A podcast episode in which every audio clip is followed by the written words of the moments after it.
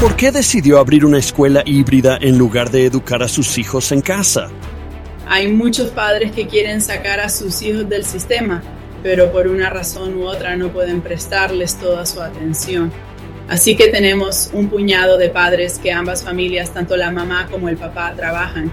Y así, aunque su deseo es educar a sus hijos en casa, no son capaces de dedicar ese tiempo. Y entonces hemos visto a muchos padres hacer sacrificios increíbles. No quiero perder la oportunidad de estar con mis hijos y aprender con ellos. Simplemente no puedo hacerlo a tiempo completo. Así que nuestra escuela es tres días a la semana. Y luego publicamos un boletín que les guía a través de diferentes actividades de aprendizaje que pueden hacer en casa. Y así los padres desean participar con el niño y seguir teniendo tiempo para hacer los deberes y tiempo académico y unificar a su familia solo de esa pequeña manera. Todavía tienen la oportunidad de hacerlo. Los estadounidenses son capaces de lograr cosas extraordinarias cuando tienen la libertad y la oportunidad de hacerlo. Esto es American Potential y aquí está su anfitrión, Jeff Crank. Muy bien, bienvenidos a otro episodio de American Potential. Sí, gracias por acompañarnos. Hablamos mucho de diferentes entornos de aprendizaje para los estudiantes, pero ¿cómo son algunos de esos entornos? Hoy voy a hablar con tres mujeres que han creado una escuela no solo para sus familias, sino también para otras familias. Estas tres mujeres trabajan juntas en una escuela pero debido a algunas circunstancias, decidieron que necesitaban abrir su propia escuela. Se reunieron y optaron por un estilo híbrido que combina la educación en casa y el aprendizaje en persona. La escuela se encuentra con sus estudiantes donde están académicamente, en lugar de en qué grado deberían estar, y esto les permite tener los bloques de construcción que necesitan para aprender. Con este enfoque están viendo cómo sus alumnos se enamoran del aprendizaje, porque se irán a casa y aprenderán durante cuatro horas más sin que nadie se lo pida, porque no tienen suficiente. Me gustaría dar la bienvenida a Katie Burt, Katie Ratzliff y Jody Hanson, que puso en marcha la Liberty's Light Academy. Katie, Katie y Jody, gracias por estar con nosotros. Gracias, señor. Gracias, gracias. De nada. Entonces, ¿cuántos niños y supongo que empezaré con Katie, la que quiera contestar. ¿Qué te parece? ¿Cuántos hijos tiene cada uno? Yo tengo cuatro, ella tiene cuatro. Y yo tengo seis. Sí. Vaya. Ella tiene uno que todavía está en un estudiante de nuestra escuela. Sí. Así que definitivamente tenemos nuestros propios hijos en un gran rango de edad. Y tenemos unos 23 en total en la escuela. Ah, desde preescolar hasta bachillerato. Wow, eso es genial. Entonces, ¿puede cada uno de ustedes hablar un poco? Y ya sabes, yo también soy padre. Tienen dos hijos. Pero sé una cosa con seguridad. Mis hijos no son iguales. Son muy diferentes. Y estoy seguro de que esa es parte de la razón por la que querías formar esta escuela. Los niños aprenden diferente. Todos son diferentes. Estoy segura de que cada uno de tus hijos es muy diferente a los demás. Quiero decir, eso realmente tiene mucho que ver, ¿no es cierto? Eh, sí. Por supuesto, hacemos mucho aprendizaje práctico. Ofrecemos a los niños muchas oportunidades de hablar en público. Intentamos cambiar muchas cosas. Nuestro nivel académico es bastante alto, incluso desde primer curso. Estás aprendiendo cosas que no aprenderías en la escuela pública, como en un diccionario. Cuando miras la pronunciación de una palabra y ves esas E al revés y ves como una O con un par de puntos encima. Estamos enseñando ese tipo de símbolos desde primer grado Así que lo que consideran en la educación en casa como palabras de vista. Nuestros hijos están aprendiendo como breves y macrons y schwas como sus palabras de vista en un sentido. Así que tenemos un nivel académico muy alto, pero también muchas cosas divertidas para mantenerlo ligero y alegre y libre para que quieran seguir participando. Hablemos de cómo se te ocurrió esta idea. Hablar de, supongo, las experiencias de tus propios hijos con la escuela y lo que estabas viendo y tal vez cómo eso te llevó a tomar la decisión de iniciar esta escuela. Bien. Tengo seis hijos de edades comprendidas entre los 14 y los 20 años. Ah, y cinco de mis hijos son adoptados de China y Vietnam. Vivíamos en California y empezamos a tener algunos problemas. Decidimos educar en casa al principio y así nuestros tres mayores fueron educados en casa. Y luego nos mudamos a Berlín, Alemania, y no es legal educar en casa en Alemania, así que los pusimos en una escuela privada allí. Y nuestra hija menor la adoptamos justo antes de, irnos a Alemania y descubrimos que tiene lo que se llama dislexia profunda, aunque no se considera realmente la dislexia, no se considera realmente una necesidad especial, pero lo que significa es que tiene problemas de memoria a corto plazo y que no puede oír los sonidos vocálicos, la diferencia entre los sonidos vocálicos, así que 14 años y es incapaz de leer muy bien. Ella puede leer tal vez en un nivel de primer grado. Y ahora su nivel de matemáticas es de segundo grado. Y cuando nos mudamos de Berlín a California, la inscribí a los tres años en la escuela pública y la metieron en un programa de necesidades especiales, pero siguieron pasándola cada año sin realmente Em, no estaba progresando, no aprendía nada y seguían pasándola. Y cuando entraba en clase le daban una gran caja de juguetes para que jugara en el suelo o la ponían en YouTube y la dejaban ver YouTube y lo estaba. Eso me entristeció mucho acabamos teniendo que ir a buscar especialistas y nos hemos gastado probablemente entre cuatro mil y seis mil dólares en especialistas para ayudarla a aprender el abecedario y cosas así. Y, y, trabajando con el sistema Barton y otras cosas, y ha funcionado bien, pero el sistema escolar no nos permitía llevarla fuera muy a menudo para que recibiera ayuda especializada. Así que finalmente después de que la tuvieron en una clase de matemáticas donde tuvo que hacer problemas de multiplicación doble que ni siquiera puede hacer 5 más 3, estaba harto y dije, creo que la vamos a sacar. Así que la sacamos y he estado enseñándole desde entonces, pero ha sido un largo, duro camino y la llevé a una escuela aquí en Utah. Intentamos matricularla en otros colegios de aquí, pero todos nos decían que era demasiado profunda que sus necesidades especiales eran demasiado y que no podían ayudarla con esto. Ella es muy capaz, no lo es. Es una niña inteligente de 14 años, solo que no sabe leer ni hacer cuentas. Así que dije, esto no es justo, ella merece tener una educación. Así que la escuela en la que estábamos antes de esto eran muy complacientes y mi hija estaba allí y empezó a prosperar. Y cuando decidimos que necesitábamos empezar nuestra propia escuela, ese era mi principal propósito, porque hay tantos niños ahí fuera que las escuelas están pasando de largo que solo están diciendo, ya sabes, te has reunido, te has perdido una semana de, faltaste una semana a clase o tal vez estabas enfermo. Nosotros, ya sabes, tenemos un estudiante que ha sido un ha tenido que someterse a muchas cirugías y ha faltado a la escuela por esas cirugías y está atrasado en algunas cosas. Así que los profesores nunca les dejan ponerse al día. Ah, simplemente avanzan. Y por eso esa estudiante ha estado tan frustrada y ahora esa estudiante se está poniendo al día en todas esas cosas que se había perdido antes. La hemos hecho retroceder y ahora se está poniendo al día. Y creo que eso es lo más importante para mí. Todos estos niños, todos los niños merecen una buena educación, no solo sentados en un aula, no solo con un profesor de pie y enseñándoles cosas que no pueden entender, merecen que se les atienda donde están y progresar a partir de ahí. Ya sabes, hablamos y de hecho, el Congreso aprobó una ley llamada que ningún niño se quede atrás.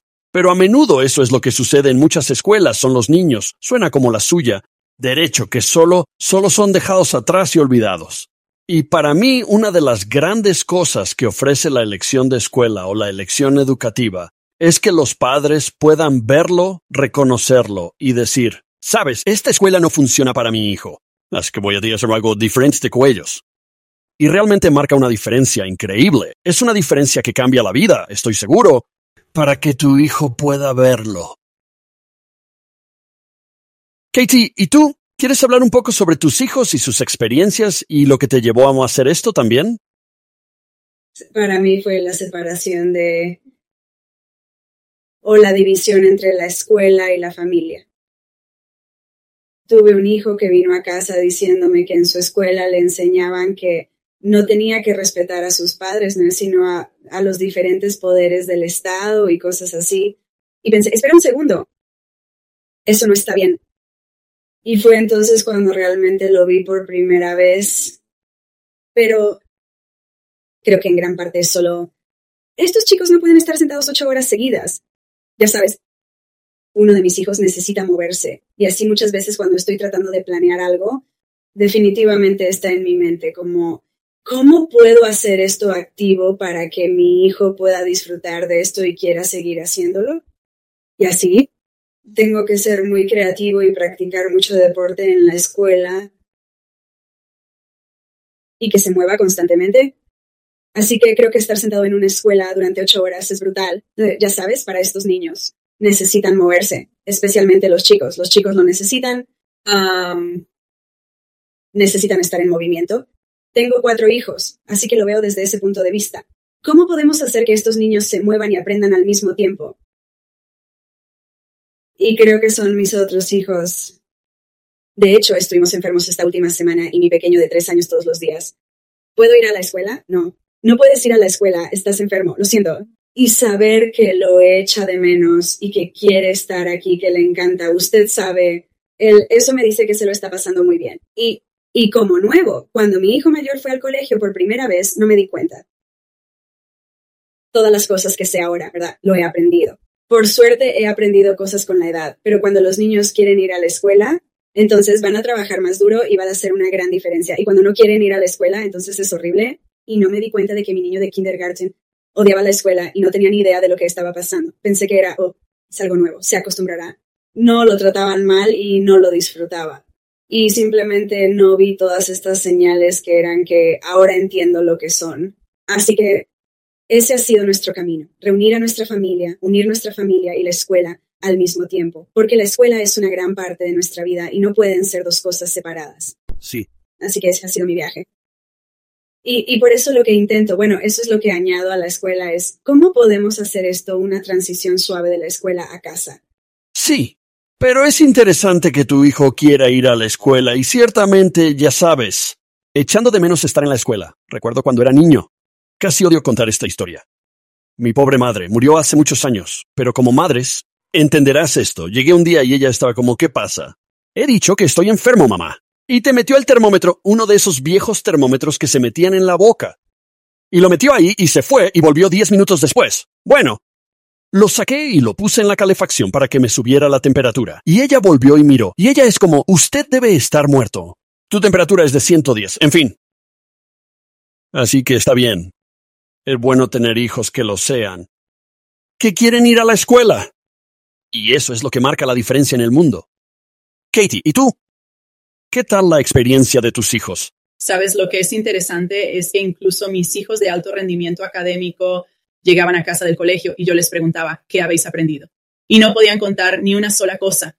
No podían, no podían recordar lo que estaban aprendiendo. Y yo me pregunto, ¿cómo puedes estar sentado ahí ocho horas al día y no retener nada? Y eso fue realmente interesante. Y ahora que los tengo en esta escuela, son como recordar los nombres de los huesos como usted no creería. Están recordando como raíces latinas allí. Ellos están recordando todas estas cosas donde estoy como, que era como, como los detalles más sutiles que acabamos de ojear. Pero por la razón que fuera, tomaba notas en su cuaderno y se lo tragaba todo. Y, y mis hijos tienen la oportunidad de dar clases y esas cosas en esta escuela. Y han sido excelentes en ello. Sabes, tenemos una clase de religión y mi hijo de nueve años es como sé que Dios es real. Y en cualquier momento como si estuviera lista para dar una charla en la iglesia. Está lista para testificar de Cristo. Es increíble el desarrollo que he visto de mis hijos al ponerlos en esta escuela en comparación con los desafíos y dificultades que están teniendo en la escuela pública. Mi hija mayor, cuando estaba en primaria, los chicos la perseguirían con un libro de maduración abierto. Ya no es como cazar ranas y serpientes, es como abrir un libro de maduración persiguiendo a las chicas por la clase. Todas las bromas eran sobre el suicidio y se trataba, jugaban a la mancha. Es tan inapropiado, pero jugaban a pillar y lo llamaban panda de acosadores sexuales. Y si te etiquetaron, te violan. Y ese es el tipo de juegos que estaban jugando en el campo. Vivimos en un barrio muy familiar que considero extremadamente seguro, con un índice de criminalidad muy bajo. Pero estas eran las cosas de las que hablaban los niños. Así que saqué a mi hija en noveno curso, a mi hija mayor y le habían puesto pornografía en el pupitre de su colegio y había trabajado muy duro para intentar sacar la pornografía de las bibliotecas y de las aulas. Lo que aprendí fue que si se lo cuentas a los profesores o al director, no se hace nada al respecto. Tienes que llegar hasta el superintendente antes de que abran una investigación contra esa escuela y hay que trabajar con el distrito para conseguirlo. y es muy difícil saber qué cosas inapropiadas se retiran de las escuelas y cuáles no. Pero mi hija fue señalada por sus creencias políticas. Los profesores la llamaban la atención y se burlaban de ella por apoyar la Constitución. Y pensé, este no es el ambiente en el que quiero que crezca mi hija. Esto no es donde su misión en la vida la está llevando. Necesita ser libre para expresarse y explorar conceptos más profundos, ¿sabes? Y una de las primeras prioridades en esta escuela que era importante para mí era asegurarme de que tuviéramos un programa de historia donde pudiéramos ver los documentos fundacionales, que pudiéramos ver los documentos reales de eh, el discurso de Martin Luther King o el de Patrick Henry y repasarlos línea por línea. Y hemos aprendido mucho sobre Frederick Douglass y hemos podido explorar a todos esos líderes del pensamiento a lo largo de la historia eso ha marcado una gran diferencia en su amor por América y en la fundación de nuestro país y lo que realmente significa. Eso es grandioso. Sí, es increíble. Ahora, ustedes tres estaban trabajando en una escuela juntos, ¿verdad? Así que, así que, me gustaría saber más sobre cómo surgió la idea de la Academia Liberties Light. ¿Os reunisteis y hablasteis de vuestras experiencias y de cómo no os iba bien? Y quiero decir, Cuéntame un poco ese viaje. Eh, creo que la escuela en la que estábamos fue genial. Para mí me dio la confianza de que podía hacerlo. Podría hacer esto como madre, ya sabes, tengo un título, pero no en la enseñanza. Así que estaba muy nerviosa, como si no pudiera enseñar a mis hijos. Pero trabajar en esa escuela me enseñó que puedo hacer esto y hacerlo divertido. Y y podemos hablar de Dios. Eso fue lo que más me gustó. Vaya, no me había dado cuenta de que se podía casar a los dos porque toda mi vida nunca fue así. No se habla de Dios en la escuela. Y por eso el hecho de que pudiera hacerlo, divertirnos, hablar de Dios y aprender, eso fue como me voló la cabeza. Y entonces, por lo que esa escuela tiene, me dio la confianza que necesitaba.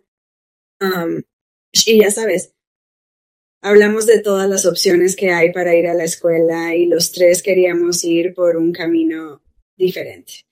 Y así podemos, nos reunimos y, y así es como empezó todo. Un, que queríamos, um, no lo sé, ¿qué dirías? Como que necesitábamos un camino diferente para nuestros hijos y para nuestra familia. Y así es como empezó la escuela. Y hemos tomado muchas cosas que habíamos aprendido anteriormente y las hemos aplicado. Y así les estaría eternamente agradecido. Ese punto de partida. Nos encantaba nuestro otro colegio por muchas razones, el ambiente era increíble y lo que vimos de primera mano fue que cuando estábamos empezando nuestro día con la oración y mantener a Dios en mente y testificar de Cristo en cada tema, nuestros hijos aprendían tres veces más rápido. Y en concreto su hija con dislexia profunda, como que era capaz de retener la información y seguir avanzando lo cual era algo que nunca habíamos visto con esa estudiante. Pensamos que siempre iban a estar atascada en primer grado. Y eso es lo que le habían dicho toda su vida. Y ahora ella ha pasado a segundo grado de matemáticas porque sentimos que si hemos añadido la oración a la misma y hay que están reteniendo la información y que están aprendiendo a través del espíritu y que están aprendiendo a través de la fundacional como la estructura de la religión y los académicos atados juntos hay algo realmente profundo en ello.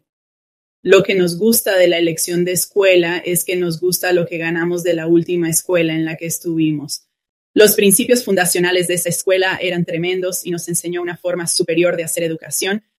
Y, y nos dimos cuenta de que cuanto más trabajábamos juntos, más coincidíamos en muchas cosas, como nuestra visión de hacia dónde queríamos que fueran las cosas académicamente, nuestra visión de hacia dónde queríamos que se dirigiera la política. Y por respeto a, esa escuela y a su misión fundacional, nos dimos cuenta de que veníamos con una misión fundacional con un sabor ligeramente diferente, pero muy, muy similares. Así que nos encanta la elección de escuela por el hecho de que puedes conseguir todos estos sabores diferentes, tanto si estás en una cooperativa de educación en casa o si estás en una escuela privada, una escuela charter, una escuela pública. Pero todo el mundo tiene una forma diferente de hacer las cosas, ya sea más basada en STEM o más práctica tu hijo necesitará cosas diferentes en cada momento de su vida. Y los padres tienen que estar dispuestos a ser flexibles y a sacar a sus hijos adelante con lo que necesiten y con el tipo de educación que busquen.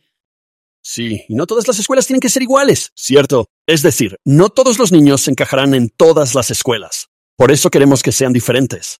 Y tal vez eso, bueno, ciertamente lo es. Creo que donde fallamos fue en la educación. Durante mucho tiempo hemos intentado crear escuelas iguales para todos. Y los niños no son iguales en esto. Desde luego los niños no son iguales y a menudo no se les trata por igual, como has señalado. ¿Por qué decidió abrir una escuela híbrida en lugar de educar a sus hijos en casa? Creo que probablemente la razón es que nuestros hijos quieren estar con otros niños, quieren tener esa experiencia social, y al menos con mi hija. realmente se comprometía más, quería hacer más cosas cuando había otros niños. Era el reto, era como, ellos están haciendo esto, yo también puedo hacerlo. Fue el ver eso y fue el, este es mi, les gusta tener, este es mi mejor amigo. Ahora, lo interesante de nuestra escuela es que nuestros mejores amigos van desde, ya sabes, de 5 a 15 años. Así que ellos, ella tiene algunos amigos que son 7, tiene algunos amigos que tienen 15 años. Así que es, es algo increíble. Sí, creo que otra cosa que me gusta mucho es que aprenden a trabajar en sociedad, están aprendiendo a trabajar con todo tipo de personas y están aprendiendo a trabajar con diferentes edades.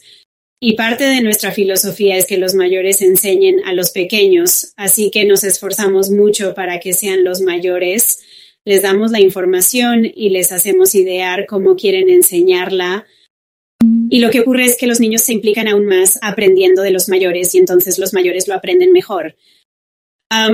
pero para nosotros creo que también es que realmente queríamos que tuvieran bases sólidas. Fui todo el camino a través de la escuela pública y me fallaron en muchos aspectos. pasé por con matemáticas. Me enfermé en quinto grado y perdí cómo, ah, no entendía cómo hacer fracciones y nunca me enseñaron fracciones.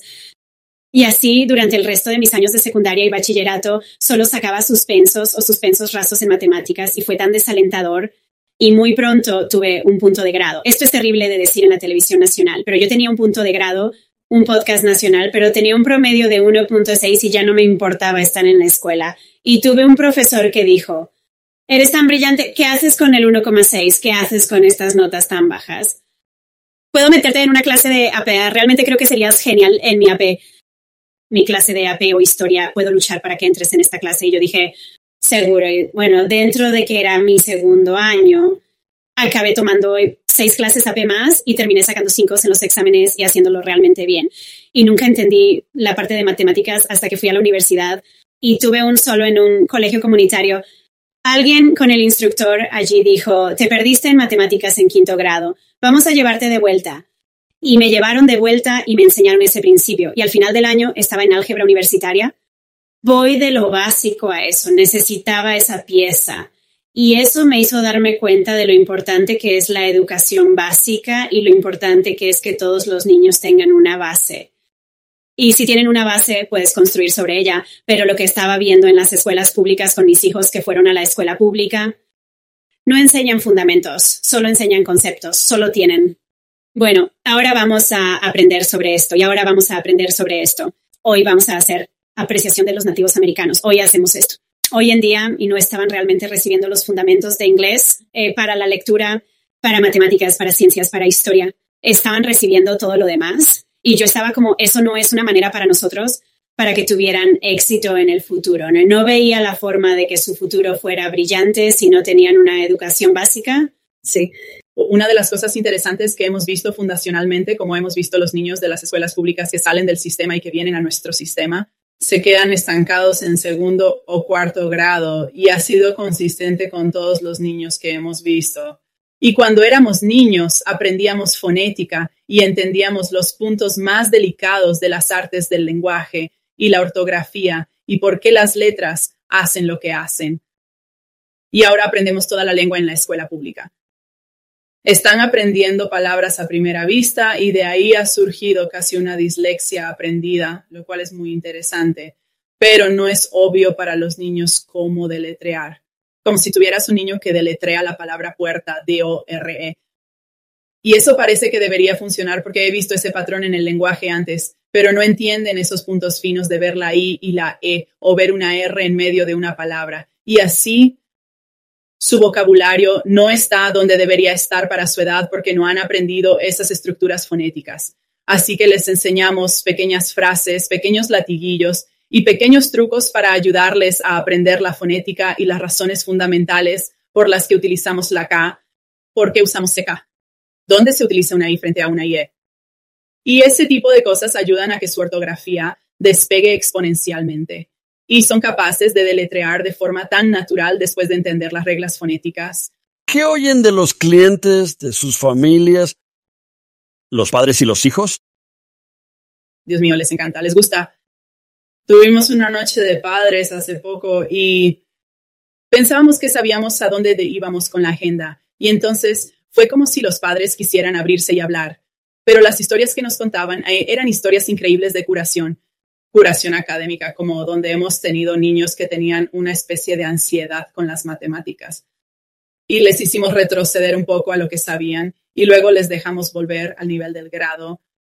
Y fue increíble, es asombroso el shock en la cara del niño cuando se dan cuenta de que pueden obtener um, el 100% en un examen, cuando se dan cuenta de que han retenido la información y de que realmente pueden empezar a avanzar. Y justo antes de las vacaciones de acción de gracias, tuvimos dos semanas sólidas, sólidas, dos semanas en las que casi todos los niños han obtenido un 100%, 100%, 100% en todos los exámenes de todas las asignaturas.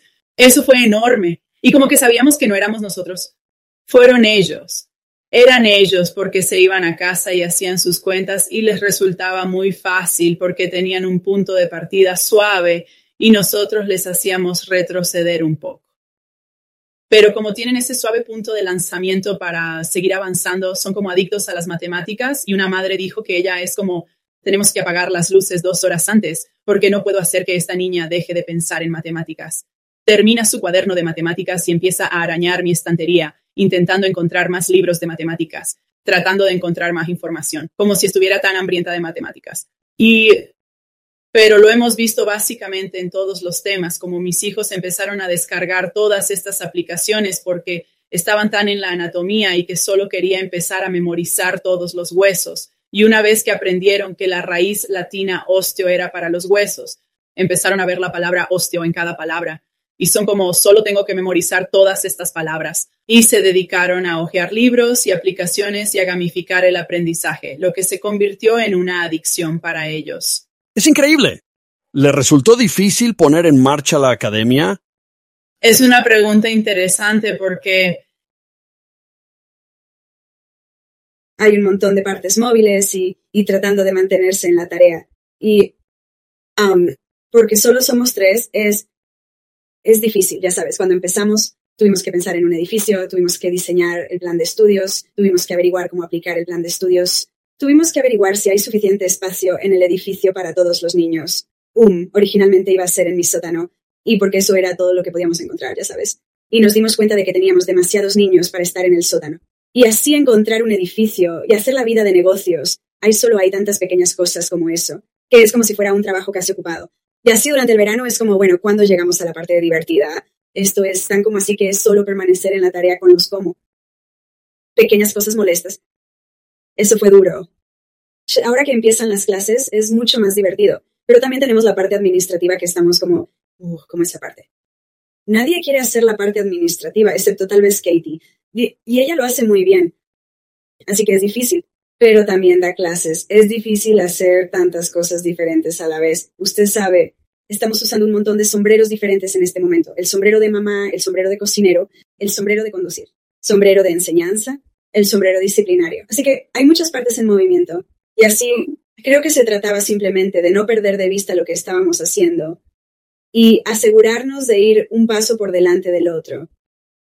Pero creo que eso fue lo más duro. Y luego y luego no saber cómo, como he dicho, estábamos tratando de encontrar un edificio. Y esa fue la parte más difícil. Como si no tuviéramos un edificio. No teníamos un edificio. Ok, escuelas. Y nosotros, de hecho, acabamos de decírselo a los padres ok, va a ser en mi sótano. Y creo que una semana más tarde tuvimos esta increíble oportunidad de subir y estamos como, vale, es broma, va a estar aquí ahora. Y así, y cada semana es como que a medida que trabaja con los niños, es como, vale, esto funciona muy bien, pero esto no.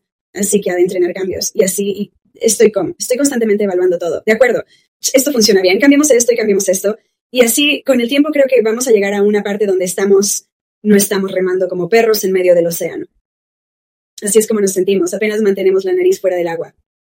y eso pero ha mejorado. Como si ahora sintiera que toda mi cabeza está fuera del agua y ya sabes, pero sigo remando como un perro. Pero, creo, es solo, es solo todas esas partes. Es duro y es duro hacerlo los tres solos. Pero solo voy a decir, creo que lo asombroso es que si miras a través, al menos para nosotros, tenemos amigos en Idaho, en Nuevo México, en Georgia, tenemos amigos por todas partes. Y lo que estamos encontrando es que estas microescuelas están empezando en todas partes y es factible. Y si usted siente que usted necesita para sacar a sus hijos del sistema escolar público y no está encontrando un lugar todavía, que usted no está encontrando un lugar todavía, todavía no estás encontrando un lugar que sea el adecuado. Si es alguna de estas escuelas charter, algunas de estas otras escuelas privadas que están ahí fuera, están realmente llenas porque los padres se están dando cuenta de que el sistema escolar público les ha estado fallando y que son realmente, hay muchas otras soluciones. Así que si ustedes como, ¿qué tengo que hacer? Esto es factible, puedes hacerlo.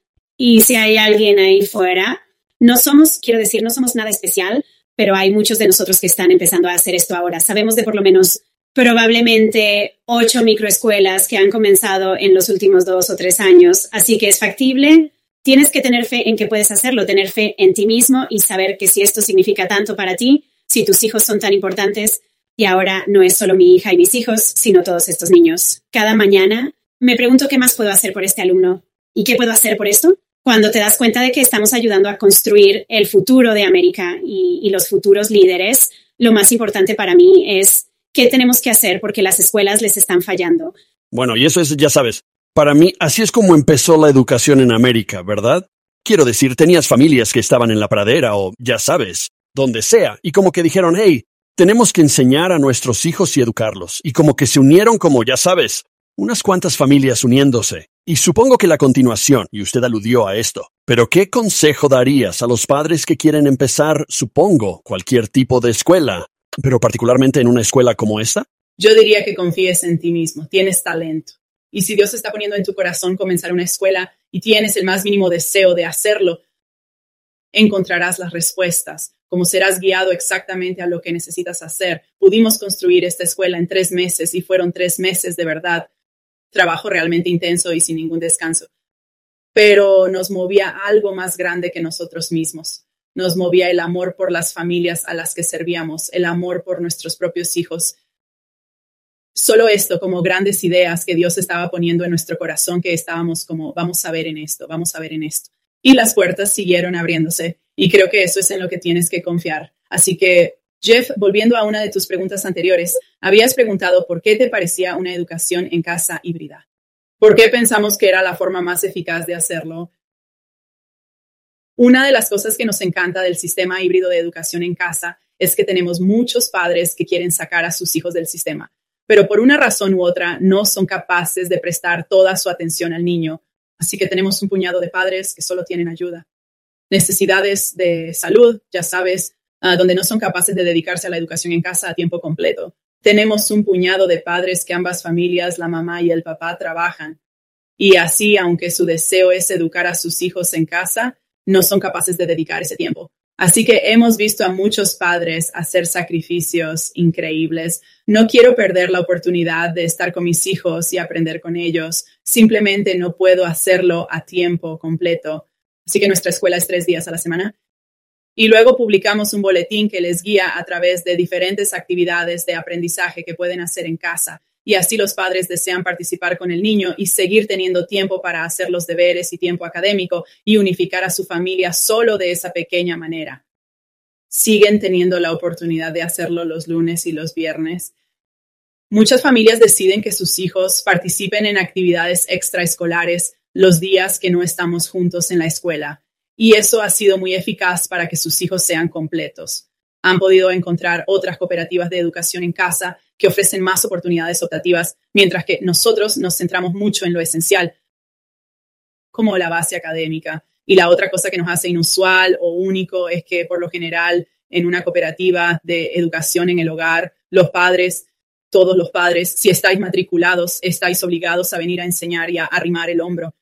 Y en nuestra escuela somos un modelo de abandono que es muy difícil de encontrar en la comunidad de educación en casa, al menos donde vivimos. pero los padres pueden comprometerse tanto como quieran con sus hijos. Si quieren entrar en clase y ayudar físicamente al profesor, tienen esa oportunidad. Si solo quieren enseñar los fines de semana, tenemos oportunidades de aprendizaje centradas en el hogar. Y si quieren simplemente dejar a sus hijos y ya está,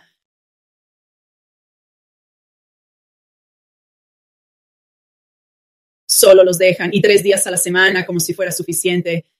Estoy muy, muy sorprendido de cómo tres días a la semana quema a los niños, sus cerebros están totalmente llenos al final de esos tres días. Es increíble.